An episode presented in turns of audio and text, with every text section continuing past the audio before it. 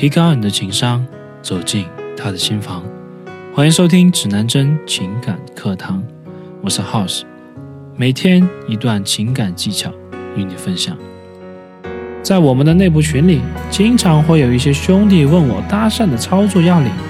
那么今天呢，我们就来具体说一说，在搭讪当中我们会遇到的常见问题以及如何去应对。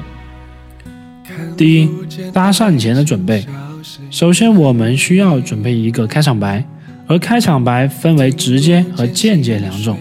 间接开场白的使用呢，是需要一个相对自然和合适的机会，所以通常情况下，指南针情感建议大家呢使用直接开场白，直截了当和姑娘表达自己的来意。你好，我刚刚在那边等朋友，我看到你经过，觉得你很漂亮，想过来和你打个招呼。但是我朋友还在那边等我，我叫浪子，你怎么称呼？如果此刻通过观察发现女生的这个表情状态放松了一些，那安全感呢高了一些，就可以继续开小玩笑，让气氛更加的轻松一点。比如说你放心，我不会叫你买保险。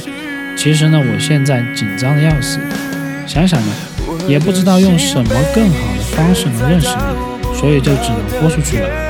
女生在这个时候就会很开心的笑起来，那么到这里，女生可能才完全的放松下来，我们的搭讪开场才算基本完成。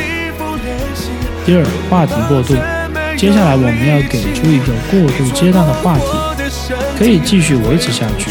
通常我们可以将话题转移到女生的打扮或者当下的这个环境上来，比如说。我觉得你这个裙子跟鞋子的颜色搭配的非常好看，气质呢也很不一样。你是做媒体的，时尚行业的吗？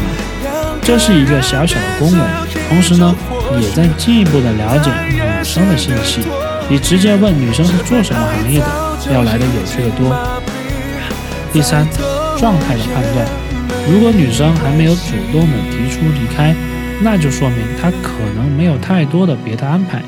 你可以约约他在旁边找个地方坐下来喝杯咖啡，直接进入到约会的阶段。如果你提出邀约之后被女生委婉的拒绝了，他说：“哎，不用了，我还约了朋友，我现在该走了。”那么此时呢，我们再掏出手机留下对方的联系方式，比如微信。后续有时间，大家在微信上面交流，你只要真诚的表达之后。女生一定会答应的。第四，搭讪收尾，加了微信却很难后续，根本原因就在于你搭讪的时候根本没有给对方留下太多的印象，只是为了要个号码去搭讪，而不是为了要认识这个女生而去搭讪的。那么这个号码呢，即便要来了也是废号，除非你的朋友圈建设的非常的精彩，有吸引力。否则呢，这些号码收回来也没有任何的意义。所以搭讪分为开场阶段、过渡阶段、交流阶段，还有收尾阶段。